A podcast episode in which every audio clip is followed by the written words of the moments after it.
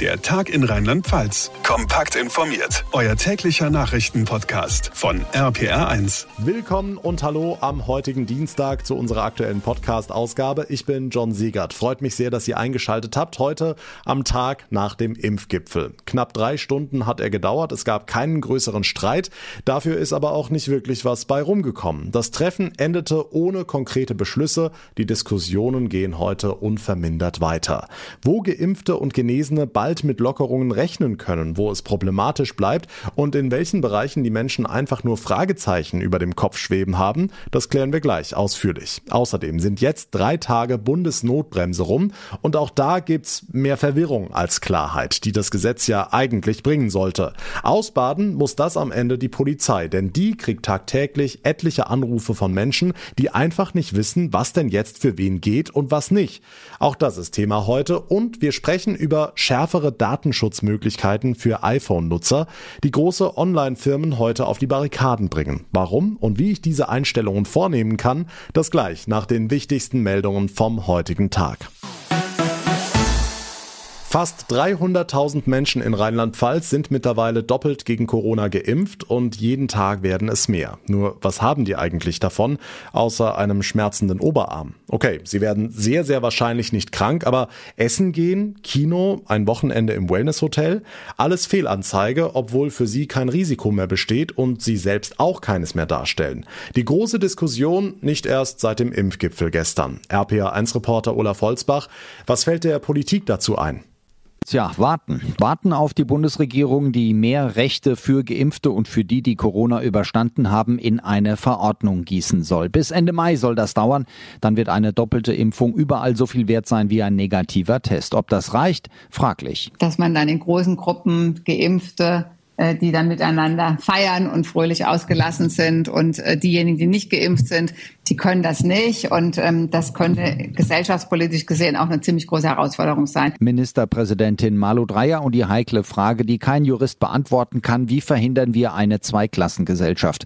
Restaurants, Kinos, Clubs würden gerne nur für Geimpfte öffnen und die hätten dann die Privilegien, die es nie geben sollte. Schwierig, ja. Aber dass Geimpfte keinen Test mehr brauchen, haben wir das nicht schon längst? Doch, doch, seit Mitte April schon. Genau das, wofür die Bildkollegen heute übrigens Herrn Söder feiern. Die Regel, dass zum Beispiel für den Friseur der Impfpass ausreicht. In Rheinland-Pfalz soll es auch noch woanders lockerer werden.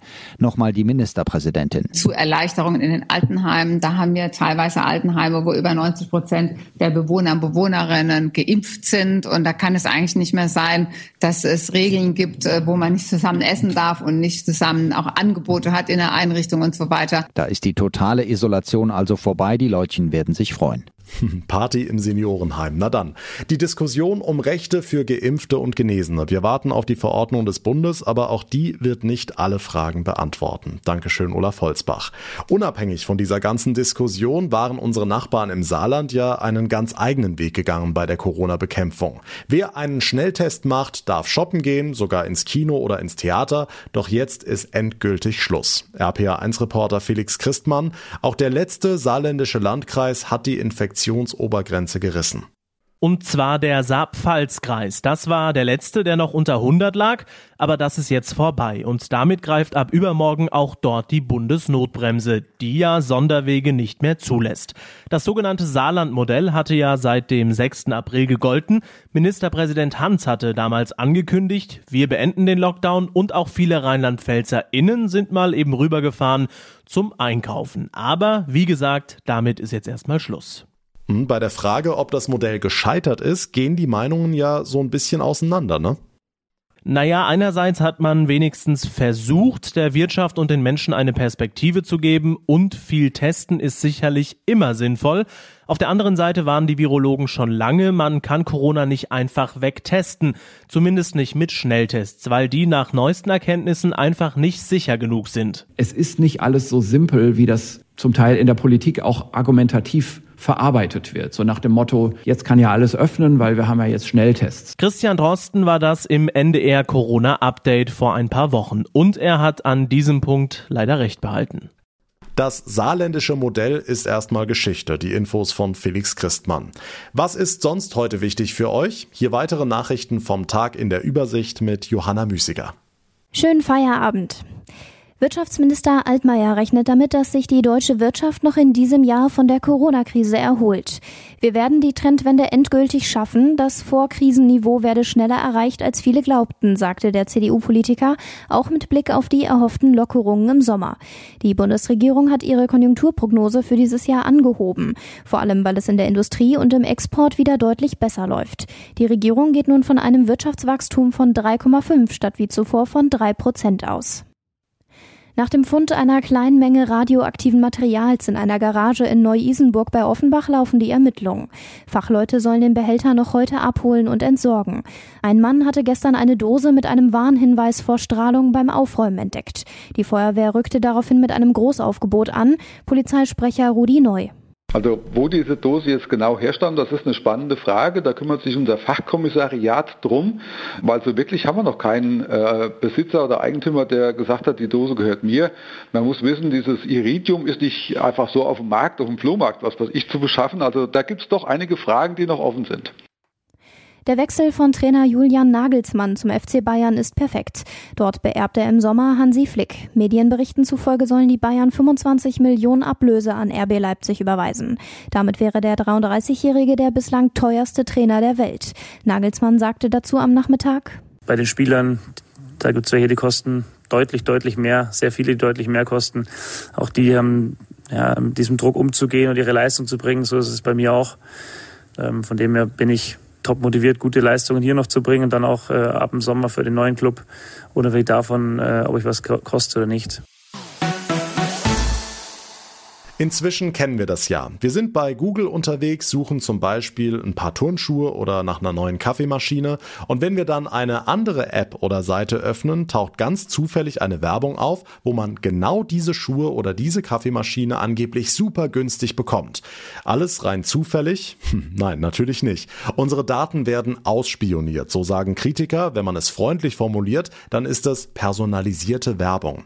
Apple will da nicht mehr mitmachen und bietet den iPhone-Nutzern jetzt jetzt eine neue Datenschutzmöglichkeit an. Christoph Dernbach ist Technikexperte bei der DPA. Christoph, was ändert sich denn konkret für Apple-Nutzer?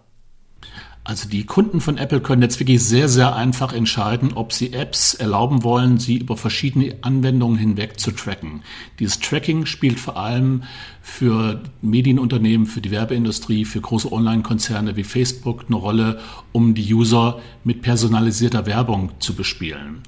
Und das kann man jetzt wirklich mit einem Hauptswitch komplett abschalten oder ich kann auch entscheiden, dass mich die einzelnen Apps jeweils fragen, ob dieses Tracking erlaubt ist oder nicht.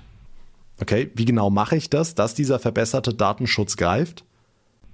Also vielleicht eine Vorbemerkung noch. Diese neue Funktion wird fürs iPhone angeboten, aber auch fürs iPad und für Apple TV, aber nicht für den Mac, weil auf dem Mac kann Apple nicht so kontrollieren, welche Apps da installiert werden und welche nicht. Aber jetzt für iPhone, iPad, Apple TV gilt, einfach die neueste Betriebssystemsoftware installieren, dann kommen diese Funktionen automatisch und dann geht man in die Einstellungen rein und legt entweder den Hauptschalter um und unterbindet das generell oder man lässt das an und dann wird man gefragt bei jeder einzelnen App, die man erstmalig installiert oder aktualisiert, ob man das haben will oder nicht. Hm, und wenn ich das jetzt nicht mache, also diesen strengeren Datenschutz nicht aktiviere, was wissen denn die Unternehmen dann über mich als iPhone, als iPad-User? Also das hängt total davon ab, welche Apps ich installiert habe. Das iPhone selbst, wenn es so ganz nackt ist, gibt eigentlich kaum etwas über die, die Anwenderinnen und Anwender preis. Aber bei den einzelnen Apps kann das schon eine lange Liste von Datentypen sein, die da übertragen werden. Und wenn man sich das beispielsweise mal für Facebook anschaut, das ist schon eine erschreckend lange Liste. Das ist also nicht nur mein Alter, äh, mein Geschlecht, sondern da wird auch äh, angegeben, dass meine Finanzinformationen ausgewertet werden oder die Liste meiner gekauften Artikel. Ich kann das natürlich immer unterbinden, aber wenn ich erstmal da bislang nichts gemacht habe, war das doch eine lange Liste. Okay, warum bietet Apple diesen strengeren Datenschutz denn jetzt an? Weil das Unternehmen so nett ist und ihm Datenschutz so wichtig ist? Der Chef von Apple, Tim Cook, der will sich mit diesem Thema Datenschutz von der Konkurrenz absetzen. Das hat auch damit zu tun, dass natürlich auch andere gute Smartphones bauen. Aber beim Datenschutz gibt es doch äh, da äh, Unterschiede. Und ich persönlich nehme das auch Tim Cook ab, dass er das ähm, glaubwürdig rüberbringt. Aber man muss auch sagen, er hat da wenig zu verlieren. Hm, du hast die Konkurrenz angesprochen. Wie sieht's denn bei Android aus mit diesem verbesserten Datenschutz? Ziehen die jetzt nach? Klar ist, Android greift viel stärker auf diese Daten äh, zurück. Das hat auch mit dem Geschäftsmodell äh, zu tun. Man kann das auch an einem konkreten Beispiel festmachen. Es gibt ja Bezahlsysteme auf dem iPhone und auf den Android-Handys, also Apple Pay und Google Pay. Bei Apple Pay ist es so, dass Apple nicht sieht, was ich da einkaufe. Es wird keine Analyse stattfinden.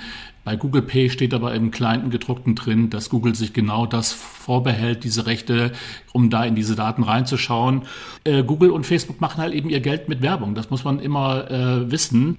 Und genau deshalb sollte sich jeder umso mehr Gedanken über Datenschutz machen. Dankeschön, Christoph Dernbach, der Technikexperte bei der DPA. Seit drei Tagen ist die Bundesnotbremse in Kraft. Das Gesetz, das aus einem Flickenteppich an unterschiedlichen Corona-Regeln eine einheitliche Linie vorgeben soll. Aber bei vielen Menschen scheint genau das Gegenteil der Fall zu sein. RPA1-Reporterin Maike Korn, da ist die Verwirrung wohl komplett. Ja, aktuelles Beispiel der Raum Bad Kreuznach. Die Polizei dort hat über das Wochenende zahllose Anrufe bekommen, wie sie sagt. Die Menschen wollten wissen, was gilt denn jetzt? Mit wie vielen anderen darf ich mich treffen? Ausgangssperre ab neun oder ab zehn? Es war richtig was los in der Leitung. Insofern äh, waren wir hier äh, an eine Belastungsgrenze auch gestoßen und äh, konnten auch der normalen Arbeit nicht mehr nachkommen. Christian Kirchner, Leiter der Polizeidirektion Bad Kreuznach, er bittet um Verständnis, weil im Ernstfall will jeder schnellstmöglich Hilfe und nicht erst noch in der Warteschleife hängen. Absolut. Maike, wir gehen jetzt einfach mal davon aus, dass die AnruferInnen keine bösen Absichten hatten, niemand behindern wollten, sondern schlicht und ergreifend unsicher waren. Sieht die Polizei das denn genauso oder gibt's jetzt Strafen? Nein, das nicht. Also die Beamtinnen sehen das genauso. Wen sollen die Leute auch groß anrufen am Wochenende, wenn, ich sag jetzt mal, die Rathäuser geschlossen sind?